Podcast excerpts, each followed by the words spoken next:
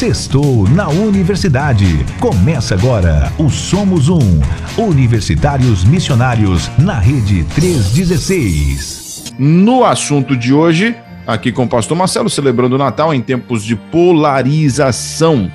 E aí eu já te pergunto sobre esse fenômeno da, da, da polarização, pastor Marcelo. O que, que é isso, né? Que é o fenômeno da polarização? Já começa por aí. Isso, a gente ouve muito falar disso, a ah, polarização, estamos vivendo em tempos de polarização, é, especialmente quando se fala de política. É, e o que, que, é isso, né? É, sempre houve divergências políticas, né? Desde, desde, sei lá, desde a Grécia Antiga, sempre houve ali a, a discussão, um grupo que acha que o melhor que se pode fazer pela política é de um jeito, outro grupo que acha que é outro. E aí sempre houve ah, na política conservadores e liberais, sempre houve esquerda e direita, sempre houve é, é, conservadores e progressistas, aliás, é, liberais e defensores da autoridade, sempre houve debates, sempre houve discussões. Isso é normal, isso é do jogo, a diferença política e a divergência política. Mas de um tempo para cá, de alguns anos para cá, né, 10 anos, 15 anos talvez, não só no Brasil, né, mas no mundo todo, é, houve um aumento da radicalização do discurso político, tanto na direita quanto na esquerda surgiram nos últimos anos, né, acho que a gente pode dizer que nesse século que a gente está vivendo, século XXI, um ressurgimento de uma, de uma, é, é, uma radicalização mesmo é, dos dois, em ambos os lados, em todos os lados da política. É, tem muitas explicações para isso. Alguns dizem que o, o radicalismo ele engaja mais, né? Quando a gente vai para as redes sociais, por exemplo, a gente vê que quem tem mais seguidores sempre são os mais polêmicos. Sempre são aqueles que falam uma coisa assim muito absurda, que muita gente dá hate, mas tem muitos aí que vão apoiar. Então essa, é, é, essa esse radicalismo engaja mais, traz mais seguidores, dá mais visibilidade. É? Ah, ah, ninguém gosta de seguir um moderado mais. Ah, fulano já está muito moderado, por que, que eu vou dar atenção a ele? Ah, ele é tão, tem tanto bom senso, por que, que eu vou seguir a ele? Parece que os radicais eles se popularizam mais dos dois lados. E aí, além disso, mais e mais pessoas têm se interessado por política. Houve uma geração aí que não ligava nada para política. Houve uma geração aí que passava a eleição, entrava a eleição, saía a eleição, ia votar porque era obrigado, votava em qualquer um ou anulava o voto e não estava interessado, vivia outras coisas. A geração aí da década de 90, do começo da década de 2000, não se interessava por política. Mais de uns anos para cá, os jovens têm se interessado política, os idosos têm se interessado por política, todo mundo tem um, um, uma paixão pela política, estão realmente apaixonados pelo tema, o que em si também não seria nenhum problema. Uhum. Mas quando você tem, de um lado, uma radicalização dos discursos e das lideranças, e do outro lado, pessoas interessadas e apaixonadas pelo tema política, acontece o fenômeno das pessoas acharem que a política é a coisa mais importante da vida. E aí as pessoas passam a comer política, beber política, respirar política e achar que tudo tem a ver com política. E a política se torna realmente a coisa mais importante. E aí surge a polarização. Polarização vem de quê? De polos, né? Você tem o polo norte e o polo sul. O polo norte e o polo sul nunca vão se encontrar porque onde um está, o outro não está. É isso, é esse o sentido básico da palavra polarização. Dois polos que nunca se encontram. E cria-se esse discurso, essa mentalidade de você precisa escolher. De que lado você está? Você está com a gente ou você está com os outros? É, e o outro, o, aquele que não faz parte do meu grupo político, é visto como o, o mal. Né? Eu estou do lado do bem e o outro grupo político está do lado do mal. Somos nós contra eles. É uma luta da bem contra o mal, do bem contra o mal. Isso caracteriza essa polarização. Outra característica da polarização é o que eu chamo do pensamento por pacote. É, é como você já foi é, é, comprar, por exemplo, serviço de TV por assinatura. Aí você quer, só tem alguns canais que você gosta. Né? Você gosta de um canal do esporte, você gosta de um canal de, de, de desenho animado e de um casal, canal de filme, mas aí eles obrigam você a comprar o pacote um monte de canais, você aluga TV Senado, TV Câmara, o canal da pesca, o canal que vende joias de madrugada. Você é obrigado a ter esses canais que você não queria, mas você compra o pacote. Na polarização política, isso acontece também. Você chega, por exemplo, assim, hum, eu gosto dessa ideia aqui é, é, é, da direita. Né? Eu gosto da ideia da ordem, eu gosto da proteção da família, eu gosto de, da liberdade econômica, eu gosto disso. Mas aí o pacote diz assim: então você também tem que comprar a ideia da pena de morte, você tem que comprar a ideia do armamento para o cidadão, você tem que comprar um monte de ideias que você não concorda mas você é, é, forçado socialmente a aceitar. Da mesma forma, alguém pode dizer assim: ah, eu gosto dessa ideia aqui da defesa das causas sociais, eu gosto da defesa, de, da defesa das minorias, eu gosto de é, é, é políticas públicas. Ah, então você também tem que comprar o pacote completo da esquerda. Você tem que defender aborto, você tem que defender ideologia de gênero. E aí você fica nessa pressão para pensar por pacote. E muita gente cai nisso, muita gente não para para analisar que tem coisas boas e ruins em um lado e tem coisas boas e ruins do outro lado. Mas somos forçados quase a escolher um lado e defender tudo que esse lado defende e atacar tudo que o outro lado diz. Uh, e aí, tanto um quanto o outro é, se polarizam, se cristalizam nessa, nessa questão. Né? Nós tivemos um programa aqui sobre política, nossos ouvintes podem procurar lá nos arquivos. Né? Nesse programa, eu falei que a política é a arte daquilo que é relativo. Na política, a gente está o tempo todo lidando com aquilo que é relativo, com aquilo que pode ser, com aquilo que depende das circunstâncias. E, ao contrário da fé, que ela lida com o absoluto. Só que quando você transforma a política, que é algo relativo, em algo absoluto, você se torna um idólatra. E você passa a idolatrar aquela posição política. E aí você vê hoje no Brasil tanto a direita quanto a esquerda buscando nas escrituras pontos para valorizar os seus, os seus programas. Olha, eu sigo essa política porque está aqui nas escrituras, mas o outro também acha nas escrituras pontos para valorizar o, o dele. Porque nunca vai haver um encaixe, sabe? Porque a revelação ela não fala do que é parcial, a revelação fala sobre o todo. A revelação de Deus, ela fala sobre Deus, sobre como nos relacionarmos com Deus, sobre aquilo que agrada a Deus. Mas os detalhes relativos e parciais da nossa vida, do nosso mundo, são coisas que a gente tem que descobrir por nós mesmos, tá? Um outro fenômeno que a gente vê, que alimenta muito a, a, a polarização, é, é a chamada bolha.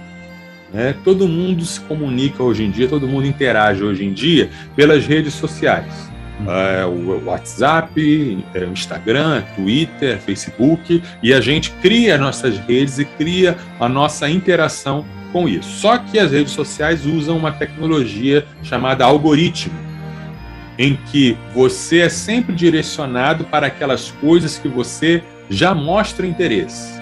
Então, se você gosta de motocicleta, e você conversa nas suas redes sociais a respeito de motocicleta, vai aparecer para você propaganda de motocicleta, vai aparecer para você grupos de pessoas que gostam de motocicleta e você vai interagir somente com pessoas que gostam de motocicleta. Isso acontece na política. Isso cria chamado efeito bolha.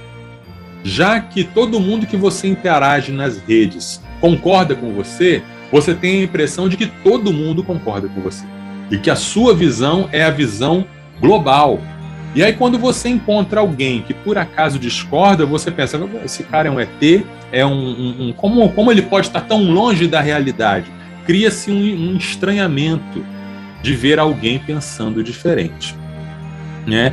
A internet ela acaba também gerando um, uma agressividade, um certo jeito agressivo de falar. Né? Tem até uma piadinha né, de alguém que está conversando com alguém na fila do banco, começa a gritar e começa a brigar com a pessoa, e a pessoa diz: Que isso? O que está acontecendo? Por que, que você está reagindo assim? Aí a pessoa diz: Me desculpe, eu pensei que eu estava na internet. Né? Porque a gente na internet a gente tem a tendência de ser mais descuidado na maneira de falar e mais forte e mais muitas vezes agressivo com o outro, tá? Debater ideias é uma coisa muito boa e eu sempre sou favorável a debater ideias, mas parece que a nossa sociedade está perdendo essa habilidade de discordar educadamente. Parece que a gente está perdendo é esse fenômeno da polarização, o fenômeno das bolhas, o fenômeno da internet, está levando a gente a perder essa capacidade de dizer: olha, eu não concordo com isso que você falou, mas tudo bem. Né? Olha, eu discordo por isso, por isso, por isso. Ah, interessante o seu ponto, mas veja bem, tem esse outro lado também. É, parece que é um fenômeno da, da, psicologia, da psicologia das massas só que a gente não pode, a Bíblia diz, né, Romanos 12, 2, não devemos nos conformar com este mundo. Não devemos uh, aceitar as coisas como elas são e simplesmente ir no ritmo das pessoas. E aí, no meio de tudo isso, no meio de todo esse fenômeno, chega o Natal, né? a época em que tradicionalmente as pessoas se encontram, tradicionalmente as pessoas chegam, e aí nessa mesa do Natal você vai encontrar pessoas com visões políticas diferentes. Né? E aí, eis o tema que a gente vai tratar no nosso programa de hoje: como lidar né, com essa polarização política ou como celebrar o Natal apesar ou em meio a essa polarização política que a gente está vivendo. Bom, é, é, a polarização, a polarização ela é um fato, né? não tem ah, tudo bem que a gente pode colocar que nem todo mundo polarizou as coisas, né? De repente teve uma minoria que conseguiu manter esse um equilíbrio, né? É, mas pode-se dizer que boa parte da galera realmente polarizou, principalmente essa, essa, essa parte aí política. E os mas... radicais são mais Sim. barulhentos também. Né? Os radicais dos dois lados às vezes eles nem são a maioria, mas eles fazem tanto barulho que dá a impressão de que realmente está todo mundo mesmo muito radicalizado. Verdade. É, é verdade, é verdade. É, e, e, aí, no, isso dentro das igrejas, é, nós, enfim, somos cidadãos, eleitores, e cada um é, tem, tem o seu conhecimento da palavra, mas cada um vive um contexto de vida diferente e naturalmente existe divergências ali de, de opiniões. E aí eu, fica essa pergunta, né, pastor? Como é que a gente deve tratar o irmão em Cristo que pensa diferente da gente, uhum. né? Em meio a essa, essa polarização que o senhor falou aí no início. Sim. Acho que a primeira coisa, Nayan, é reconhecer que ele é meu irmão em Cristo. Eu acho que a gente chegou a um ponto tão complicado que as pessoas estão até negando a salvação do outro que pensa diferente. Né? Ou questionando: será que você é crente mesmo? Como é que um crente pode pensar assim? Como é que um crente pode votar assim? Como é que um crente pode concordar com isso, tal coisa? Né? Quem nos faz irmãos é a fé em Cristo. Somos irmãos em Cristo porque é, somos como fomos adotados na família de Deus por meio do sangue de Jesus por meio da obra de Jesus, recebida pela fé, unicamente pela fé. E a evidência dessa fé, aquilo que, que se mostra ao mundo, que demonstra que temos a fé salvadora, é o amor a Deus e amor ao próximo. O que passa disso é de procedência maligna. Né? Não podemos acrescentar nada à Bíblia, não podemos acrescentar Nada de dizer, não, quem é verdadeiramente cristão é isso, isso, isso, isso, além daquilo que está na palavra de Deus. A fé que gera esperança e amor. Ponto. Tem um texto bíblico que eu achei muito importante nós trazermos para essa discussão, porque ele fala exatamente dessa questão: como tratar o irmão que pensa diferente, como tratar aquele que não concorda comigo, como tratar aquele que diverge das minhas opiniões. É a carta de Paulo aos Romanos, capítulo 14, do versículo 1 ao 12. Romanos 14, de 1 a 12. Acolham quem é fraco na fé, não, porém, para discutir opiniões. Paulo aqui está falando, ele vai falar no capítulo 14 e no capítulo 15 sobre a questão de comer carne. Né? A gente sabe que comer carne tinha gerava problemas tanto para os crentes judeus quanto para os crentes gentios. Para os crentes judeus era a questão de que nem toda a carne poderia ser comida. Né? Tinha aqueles, aqueles alimentos considerados impuros pela lei de Moisés. Então, carne de porco não podia, nem certas carnes. Então, já era um problema esse. E o problema dos gentios eram as carnes sacrificadas aos ídolos, a carne que era oferecida no templo e que sobrava do sacrifício depois era vendida no açougue. Posso comer? Não posso comer? Paulo diz assim: acolham quem é fraco na fé, né? e aí ele já, já começa trabalhando o conceito de fraco na fé. Então ele reconhece que tem irmãozinhos que são fortes e tem irmãozinhos que são fracos. Né? E aí vem uma coisa interessante, né? Todo mundo se acha forte, não é verdade? Todo mundo se acha forte, todo mundo acha que está do lado certo da questão, todo mundo acha que é o maduro da história, todo mundo acha que é o mais bíblico. Então Paulo está dizendo assim: ok, se você é o forte, então você tem a obrigação de acolher o fraco. Se você é o forte, se você é aquele que está com, com a consciência correta, o que, que você deve fazer com quem é fraco? Acolha.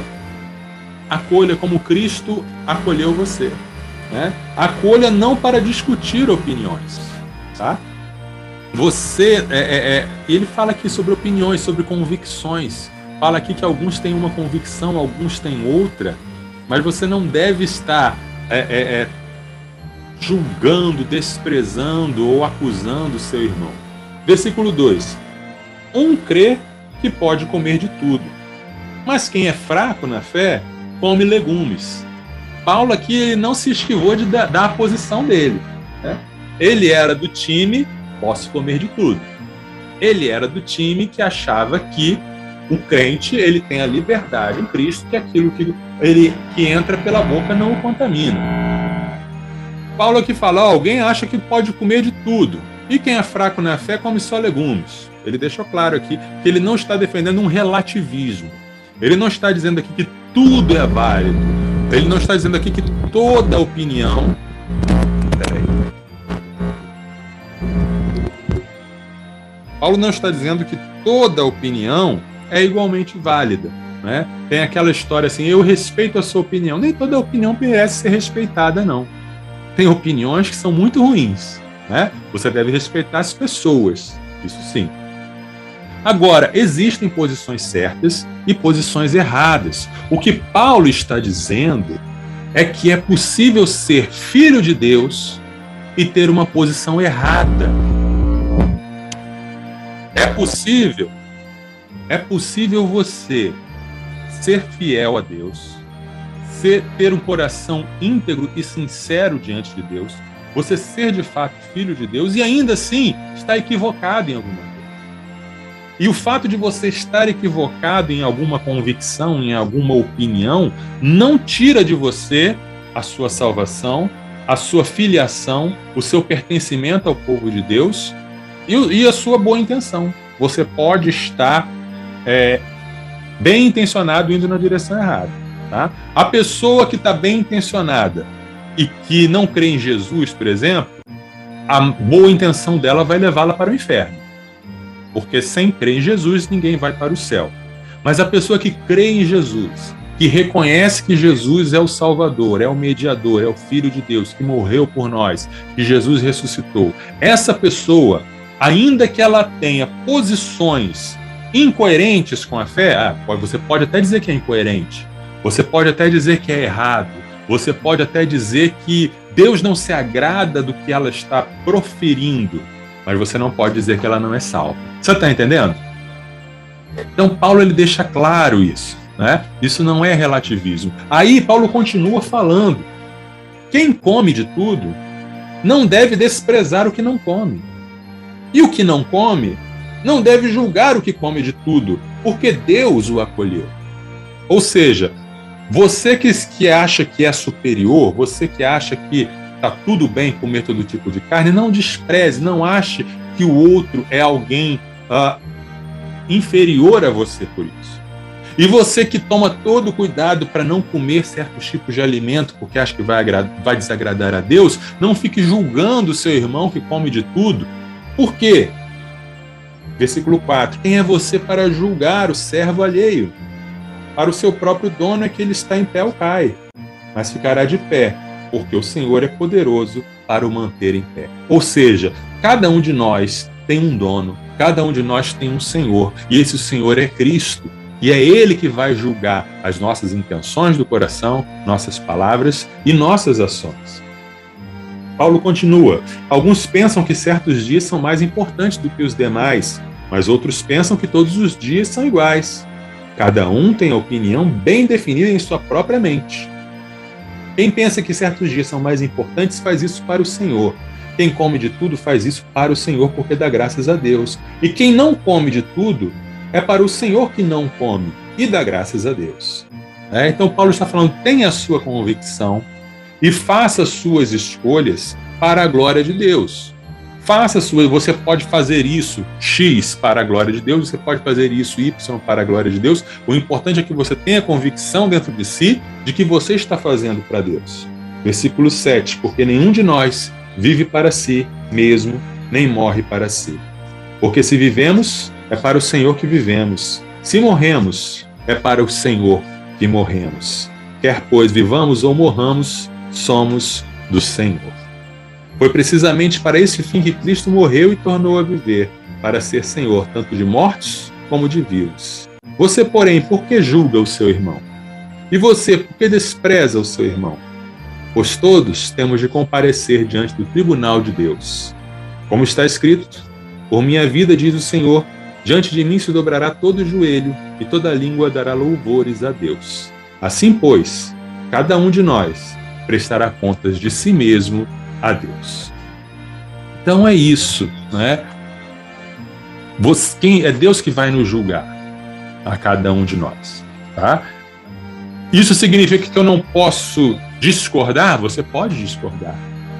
Você pode achar que o seu irmão está errado em determinada postura, em determinada conduta, em determinada escolha política. Claro. E se vocês conseguem conversar sobre isso e um tentar convencer o outro numa boa, ok. Mas se não dá mais para conversar, vamos parar de julgar um ao outro, vamos parar de desprezar um ao outro, é, vamos parar de querer julgar, de querer ser Deus, né? E vamos separar o que é principal do que é secundário. Tem aquela frase muito bonita, é, no essencial, unidade. No não essencial, liberdade. Em tudo, caridade, ou seja, amor. Tá? É, o que, que é o essencial? É Jesus. Jesus, o Evangelho, a palavra a respeito de Jesus, quem é Jesus, o que Jesus faz. Isso é essencial. Se, se a pessoa discorda sobre isso, não é irmão. Né? Pessoa que vem negar a divindade de Jesus, ou que vem negar a humanidade de Jesus, ou que nega o sacrifício, a, a eficácia do sacrifício de Jesus ou a sua ressurreição, ela não é irmã. Né? Mas se a pessoa ela crê em Jesus, como revelado nas Escrituras, então ela é minha irmã, é ele é meu irmão e eu tenho que respeitá-lo. Até porque uma das doutrinas da igreja é, é a unidade cristã. Né? A gente deve manter a unidade né, dentro daquilo que for possível. Né? E se não tem maturidade para conversar, então é melhor escolher outro assunto. Né? É isso, mais ou menos isso. É isso aí. É, a gente tem que, em situações assim, né, procurar dar prioridade àquilo que nos une, aquilo que nos une e não aquilo que nos afasta. Né? Porque você sabe que sempre vai haver alguma, alguma diferença, né? É verdade. Em, em todas as áreas da nossa vida. É, eu torço pro Flamengo, o pastor Marcelo torce pro Fluminense. Pois é. Olha que gente... coisa lamentável, né, do pastor Ganhão. Eu tento convencê-lo, tento convencê-lo, mas ele pode ser um cristão, sim, e ser flamenguista, né? Ele está equivocado, mas tem um bom coração. É isso. E a gente, se a gente for é, ficar, ah, não, o Flamengo é melhor que o Fluminense, o Fluminense é melhor que o Flamengo, a história é melhor, os jogadores. Cara, a gente não vai chegar a lugar algum e a gente vai se afastar um do outro, a gente vai criar né, uma, uma, uma certa resistência um para com o outro. E é, é, melhor você pegar aquilo que você que, que une. O que, que a gente une? É a nossa, a nosso amor por Cristo, a nossa vontade de servir ao Senhor, é a palavra de Deus, é pegue outras coisas que você certamente tem outras coisas que vocês concordam, né? É verdade. Mesmo pensamento. Vai, pega esses assuntos aí, vão adiante, que aí vai, Isso. vai ser bem diferente, né, pastor? O que, o que nos une é muito maior né, do, que, do que o que nos separa, né? Muito maior em, em glória, em importância, em majestade, quanto em, em, em, quantidade de coisas também, né? Que a gente crê em comum, com certeza. Exatamente. Bom, 3 horas e 34 minutos aqui na nossa rede 316, 334. Mandar um abraço aqui para Marta Duarte. A Marta é lá da PIB de Pimenta Bueno, Rondônia. E ela um tá comentando aqui o seguinte: esse ano a política separou muitas pessoas, irmãos de sangue, irmãos em Cristo. E ela coloca aqui muito triste isso. É, realmente, né? A Marta ela, ela foi bem, bem precisa aqui, é, é, foi o que a gente viu muito, né? Muito, Aliás, muito muitas coisas, muitas desuniões, vamos colocar assim, desuniões públicas, né? De pessoas até famosas, conhecidas, né? Que, que, que ficavam um de um lado, outro de outro, e, e enfim, não se falam. Pessoas que são irmãos de sangue. E por causa disso, quer dizer, por causa da política, muitas pessoas realmente se afastaram nesse ano de 2022. E talvez esse, esse momento, né, pastor, seja o momento aqui especial para poder reatar, vamos dizer assim, né? é verdade. É verdade. Uhum. Mas... Natal é uma excelente oportunidade para, para buscar essa reconciliação. É, daqui a pouco a gente vai falar mais sobre isso, né? Sobre essa importância de celebrar o Natal em família, mas voltando a essa, esse assunto aí, né, de tratar o irmão em Cristo, né, quando pensa diferente, Bom, a gente falou da questão de, do irmão em Cristo, né? Uhum. Mas e quando é, é, parte da família não é cristã? Como é Isso. Que, pastor? Como é que a gente Verdade. É, existem famílias em que todo mundo é cristão, todo mundo é evangélico, e isso que nós lemos diz respeito a isso, mas tem o caso que parte da família é cristã, parte não é. Tem um caso em que só uma minoria é evangélica e a, e, e a maioria não é. Né? Aí, além da polarização política, pode entrar muitas vezes a polarização religiosa.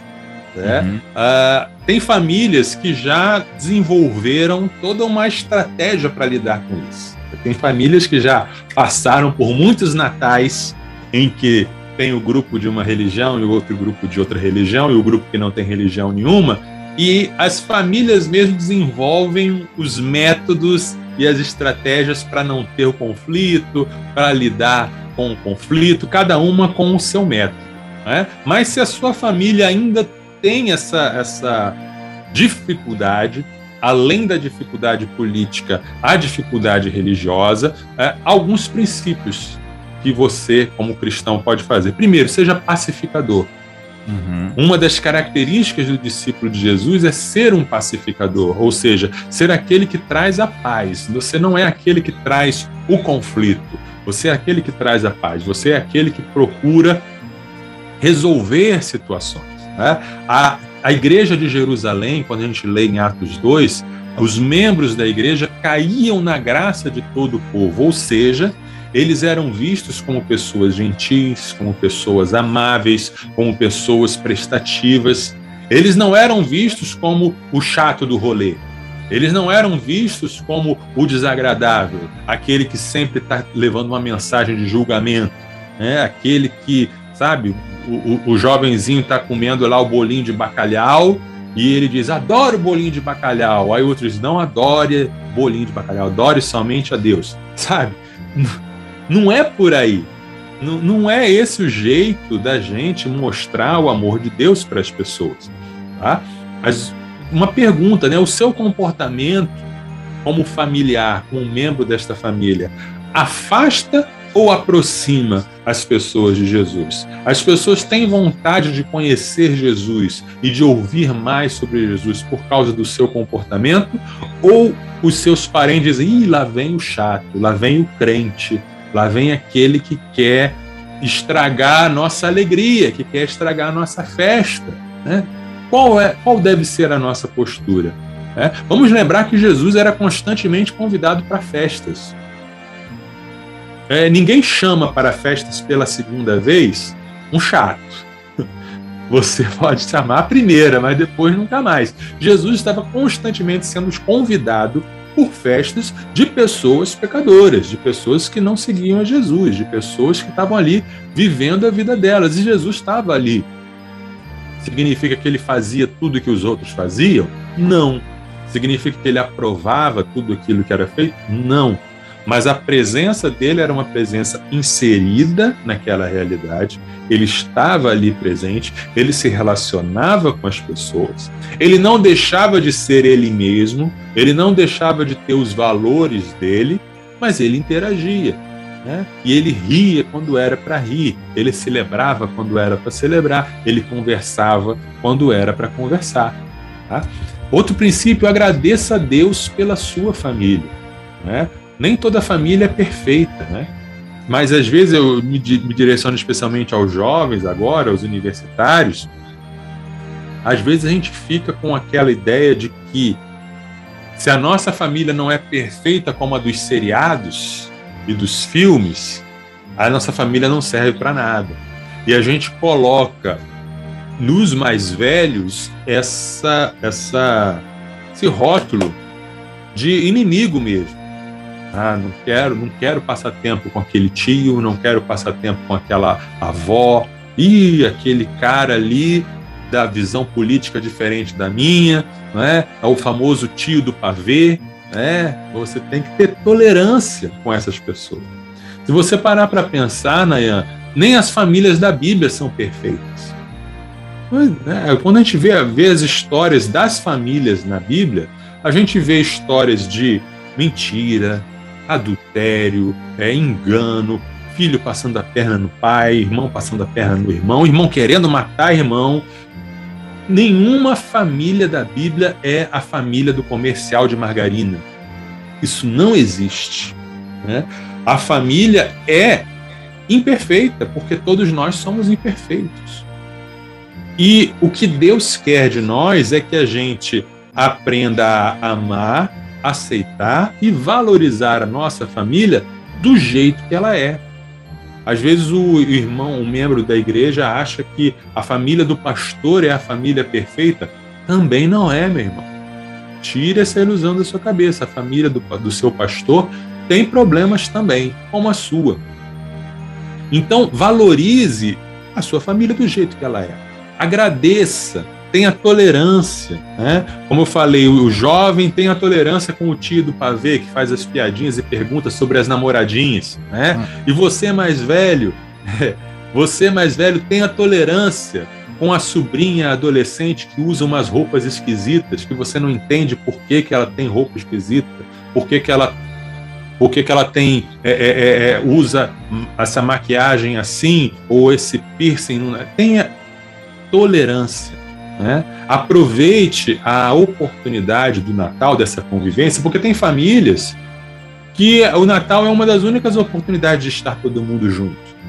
Né? Primos, tios, famílias. Tem gente que tem a família pequenininha e o Natal é uma reunião com poucas pessoas, nada errado também nisso. Né? Mas aproveite a oportunidade para relembrar o sentido do Natal. Né? Quando a gente vê, por exemplo, nos presépios, né? A gente vê os magos e os pastores. Quando a gente lê a Bíblia, a gente sabe que os magos e os pastores não estavam no mesmo tempo, no mesmo lugar. Os pastores foram numa data e os magos bem depois. Mas vamos pensar sobre os magos e os pastores. Quem eram os pastores? Eram judeus, habitantes lá de Belém, conheciam a palavra de Deus e eram pessoas pobres que estavam ali cuidando do seu trabalho, cuidando da sua vida. E os magos, quem eram os magos? Eram outra situação, completamente diferente. Eram outra classe social.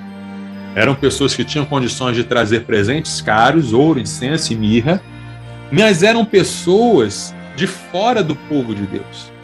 Né? Eram pessoas pagãs, eram pessoas que vinham lá da Pérsia, adoravam outros deuses, tinham outras religiosidades, praticavam astrologia, que é algo condenado pela palavra de Deus. E Deus foi se revelar a eles, Deus se revelou por, por meio de uma estrela para eles, para trazê-los até Jesus. E aí a gente vê, diante de Jesus, você vê pobre e você vê rico. Você vê judeu e você vê gentio. Você vê quem conhece muito a palavra de Deus e quem está conhecendo e começando a conhecer só agora. E só agora está chegando perto de Jesus e descobrindo um pouco do que é Jesus e ainda carrega hábitos antigos e estranhos e todos estão diante de Jesus. Jesus é o ponto de convergência, Jesus é o, é o que une, Jesus é o que traz para perto. Nele tudo converge, como diz, como diz Paulo em Colossenses, né? aprove a Deus unir nele todas as coisas no céu e na terra. Então, um princípio bíblico, além desse que eu falei, é praticar o amor na sua família o ano todo. Né? Tem, é, é, a gente esquece da família o ano todo e só lembra do Natal, e faz os discursos bonitos no Natal, né? Ah, e ergue, vamos um brinde à família, porque família, isso, isso, aquilo, mas durante o ano não liga para o familiar, durante o ano não procura, durante o ano não tem um, um, uma presença, né? Então, aproveite é, esse período de Natal para celebrar em família, para ouvir as histórias do outro, para celebrar o outro. Havendo oportunidade, aproveite a oportunidade para falar do verdadeiro sentido do Natal. Né? Não se omita também. Né? Não, não seja tão legal e tão inserido que a festa acontece como se fosse uma festa normal e você não aproveita nem algum momento para você dizer aqui, olha, vamos nos lembrar do aniversariante, Estamos comemorando aqui, é o aniversário de Jesus. Aproveite a oportunidade, claro, com graça e com respeito, né? E aplicando os mesmos princípios também nas questões de política. Se começa a surgir a discussão política, começa a surgir o, o, a, a polarização política no meio da conversa, muda de assunto, tenta trazer outra coisa, tenta puxar para lá e para cá, porque se não houver maturidade para conversar, é melhor conversar sobre um outro tópico qualquer. É melhor, algumas famílias já estabelecem assim, né? Proibido falar de política. A gente vai uhum. falar de todo mundo, pode falar da, da, da, vida dos outros, pode fazer fofoca, mas política não. Né? Tem, tem famílias que estabelecem essa regra porque não dá, né? Mas esses são os princípios, né? O cuidado, o amor, a celebração, a gratidão pela família e ser essa pessoa como Jesus era uma pessoa agradável, boa de convivência, porque é ali que vai fluir realmente é, é, o amor de Deus é, pela sua família. Né? E isso é interessante, né? A gente ressaltar que é, alguns pensam que ser, ser um, um cristão autêntico é falar a verdade a todo custo, é, é jogar na cara de qualquer jeito. E tudo bem, ninguém, ninguém tem que realmente esconder o que é verdade, verdade bíblica. Uh, mas isso que o pastor Marcelo acaba de falar é interessantíssimo. Jesus ele era uma pessoa agradável. Uhum. Então é, não adianta a gente ser o chato, né? aquele que, que, que, que sabe de tudo, que que acha que a verdade toda está com ele e por achar que de repente algum familiar está fora ali, ele tenta de alguma forma menosprezar ou enfim, tentar forçar ali que aceite a opinião. Jesus, ele, ele era muito diferente, ele era muito sábio, ele, ele sabia estar num ambiente e ser bem recebido, ser bem, bem quisto naquele ambiente. A gente tem que ter essa, essa sabedoria aí, lidar com a nossa família também, porque tem gente que pensa diferente da gente dentro da família, a gente tem que saber lidar com isso que o pastor falou agora em relação a, a assuntos proibidos. Uhum. É, isso é interessantíssimo, pastor, porque se você sabe que dentro da sua família tem gente que não concorda com você, que você também discorda de outras pessoas em relação a determinados assuntos, para que, que você vai ficar mexendo nisso? Exatamente. Exatamente. Qual a necessidade de ficar né, batendo nessa tecla, desgastando ainda mais a relação da família? Então, uhum. cada um ali é, fica com sua opinião guardadinha e vai falar sobre os outros assuntos, vai brincar, vai dar risada, vai contar uma piada, vai Isso. se divertir, Exatamente. vai comer junto e, e se alegrar. É, é por aí. E aí, se você tem algum parente que não conhece a Jesus e você ainda não teve oportunidade de pregar o evangelho para ele, vale muito mais a pena você fazer uma visita para ele num outro dia ou convidá-lo para ir na sua casa no outro dia, e aí você expõe o evangelho para ele, e aí você diz quais são os, os, pecados de que ele tem que se arrepender, mas na privacidade, não em público. Em público é muito difícil, eu falo isso sempre também para os estudantes universitários, né? Não é uma boa estratégia tentar debater em público com alguém para mostrar a verdade do evangelho, porque em público as pessoas seguem por manada, as pessoas seguem por a mentalidade de bando e vão se voltar contra você, mas no individual você consegue convencer e mostrar à pessoa a verdade do evangelho, a verdade de Jesus e quais os pontos em que a pessoa precisa se arrepender para seguir a Jesus. É isso, é exatamente isso aí. E aí, pastor, o Natal tá aí, né? Amanhã, depois. Amanhã, amanhã as pessoas já vão se juntar aí. Exatamente, já tô, tô, tô, A gente tava conversando agora há pouco aqui no grupo da família, né? E a gente já se preparando, que amanhã a gente vai comer muito na ceia de Natal. Isso, o, o, famoso amigo oculto, amigo X, amigo secreto, não sei como é que fala aí no Rio de Janeiro. Isso, aqui é, no Rio é amigo oculto. É, vou ter que sair daqui e ainda comprar alguma coisa pro bingo, que a gente vai fazer o bingo da família. Aí, é, é, é legal, é legal esses momentos. E aí a gente tá aqui na expectativa para amanhã. E eu queria que você falasse justamente sobre isso, né? sobre a importância de celebrar o Natal em família. Uhum. Beleza. Por incrível que pareça, pastor Naya, não há um mandamento bíblico uhum. para celebrar o Natal, certo? Uhum. Existe um mandamento bíblico para celebrarmos a ressurreição, né? Claro. Comam desse pão, bebam desse cálice, sempre anunciando e tal. Mas também não há uma proibição para celebrar o Natal. Né?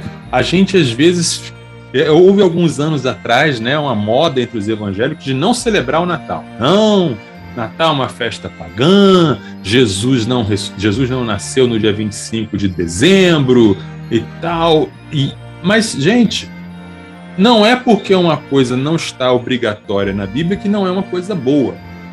Não é porque a coisa vem da tradição que ela não é boa nem toda tradição é má, nem toda tradição deve ser rejeitada, né? Então, a festa do Natal, ela junta duas ideias brilhantes de Deus, que são a encarnação e a família.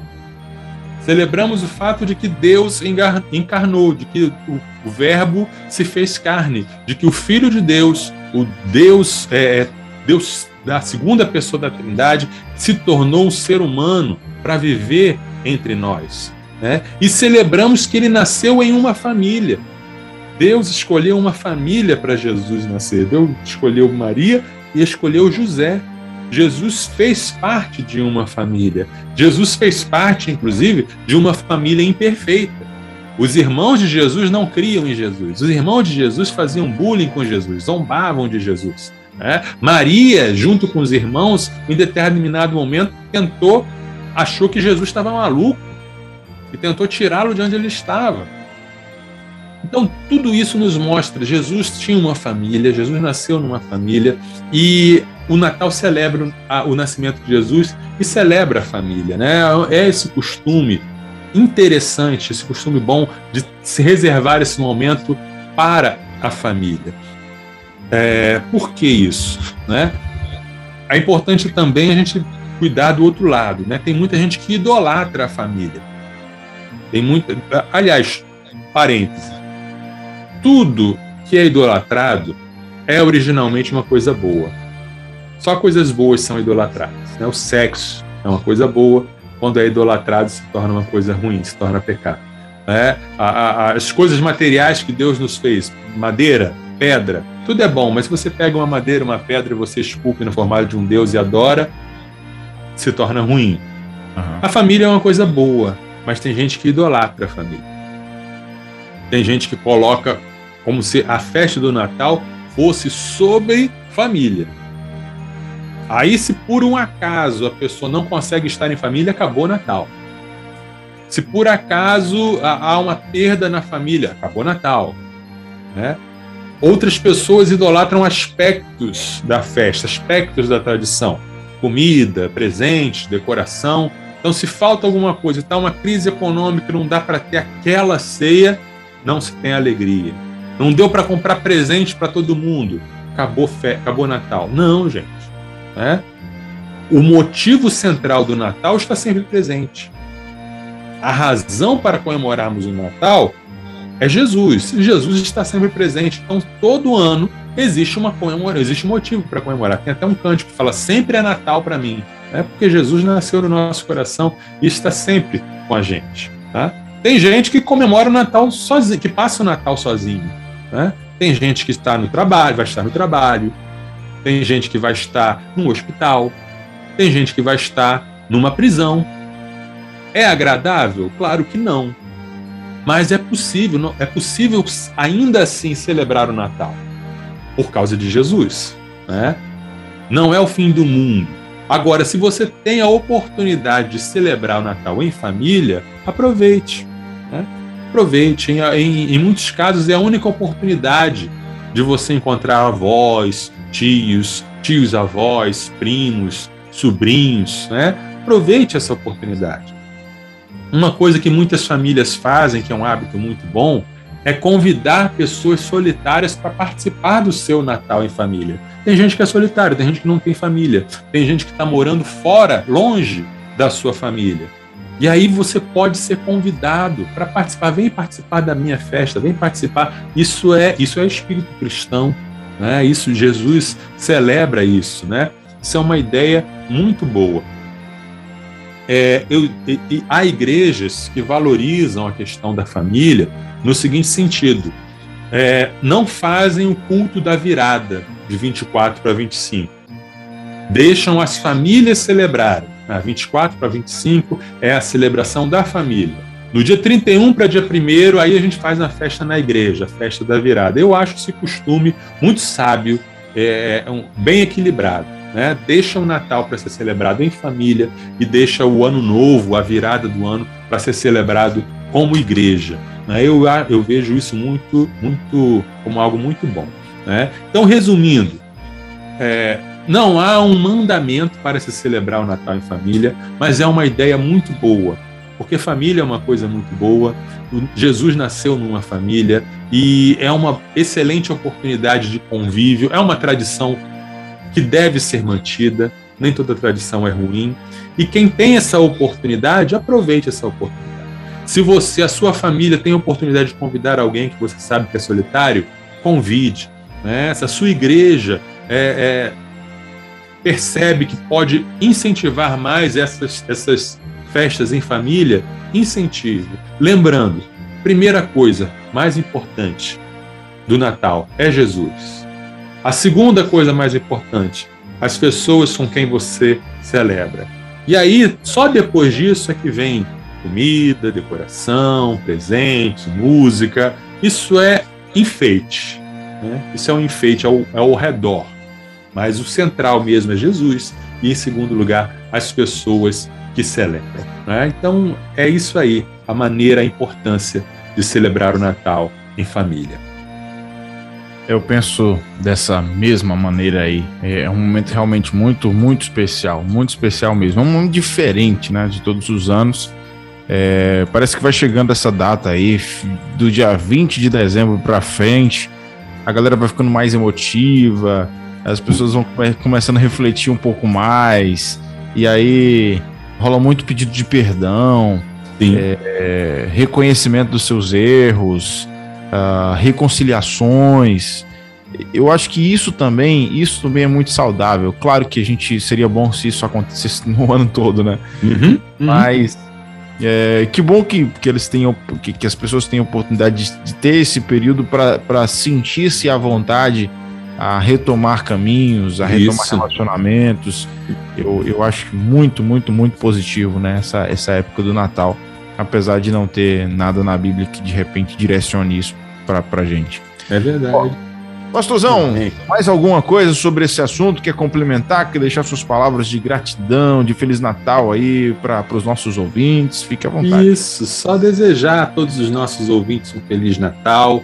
É, sabemos que tivemos aí dois anos muito complicados, né? sabemos que muitos, muitos se perderam, né? Muitos, muitos não vão estar conosco celebrando esse Natal. Né? Mas em Cristo nada se perde, ninguém se perde. Né? Perdido é alguém que a gente não sabe onde está, e os uhum. nossos que se foram, nós sabemos onde está e nós sabemos quem os está guardando. E não tem problema se você derramar uma lágrima no Natal, não tem problema. Não tem problema se você sentir saudade, não tem problema de você chorar um pouquinho. Mas chore em família, né? Esteja em família, esteja aos pés de Jesus, celebrando Jesus, alegrando-se com a vida que Jesus veio nos trazer, com o perdão, a reconciliação e a paz que Jesus veio trazer dos altos céus. Ele é a razão da nossa alegria, a razão da nossa paz e a razão de nós termos um feliz Natal. Sextou na Universidade. Universitários Missionários na Rede 316.